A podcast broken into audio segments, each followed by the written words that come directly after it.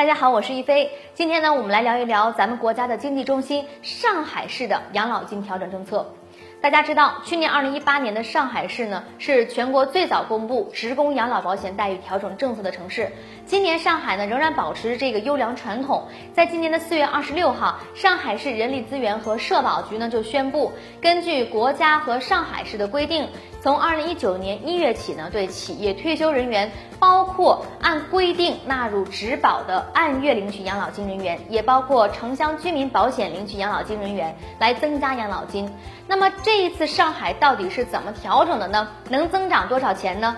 其实呢，跟去年的思路也差不多，有这么几种调整办法。第一个叫做定额调整。首先呢，上海市给所有领取养老金的退休人员做了一个定额的调整，每人每月先增加六十块钱。第二个呢，就是按照本人的城镇职工养老保险的缴费年限。包含视同缴费的年限，每满一年呢增加两块钱，不足三十元的按照三十元来计算。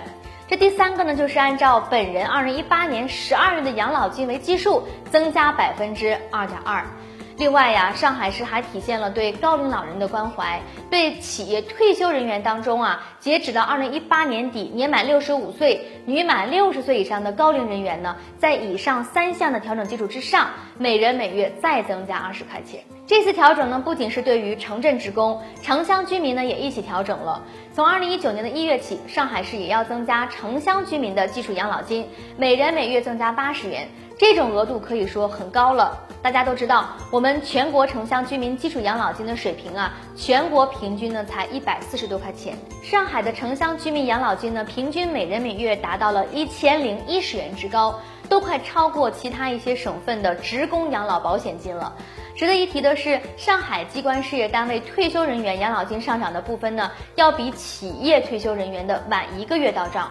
在养老金的领域，咱们企业退休人员第一次比机关事业单位退休人员还早发了一个月。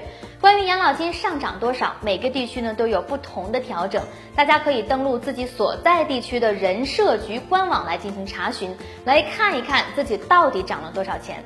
好了，关于养老金调整的话题呀，大家还有什么疑问的话呢？欢迎在我们的节目下方留言，和大家一起讨论。一飞财经会关注您的每一条留言。本期的节目内容就到这里了，感谢您的关注，咱们下期节目再见。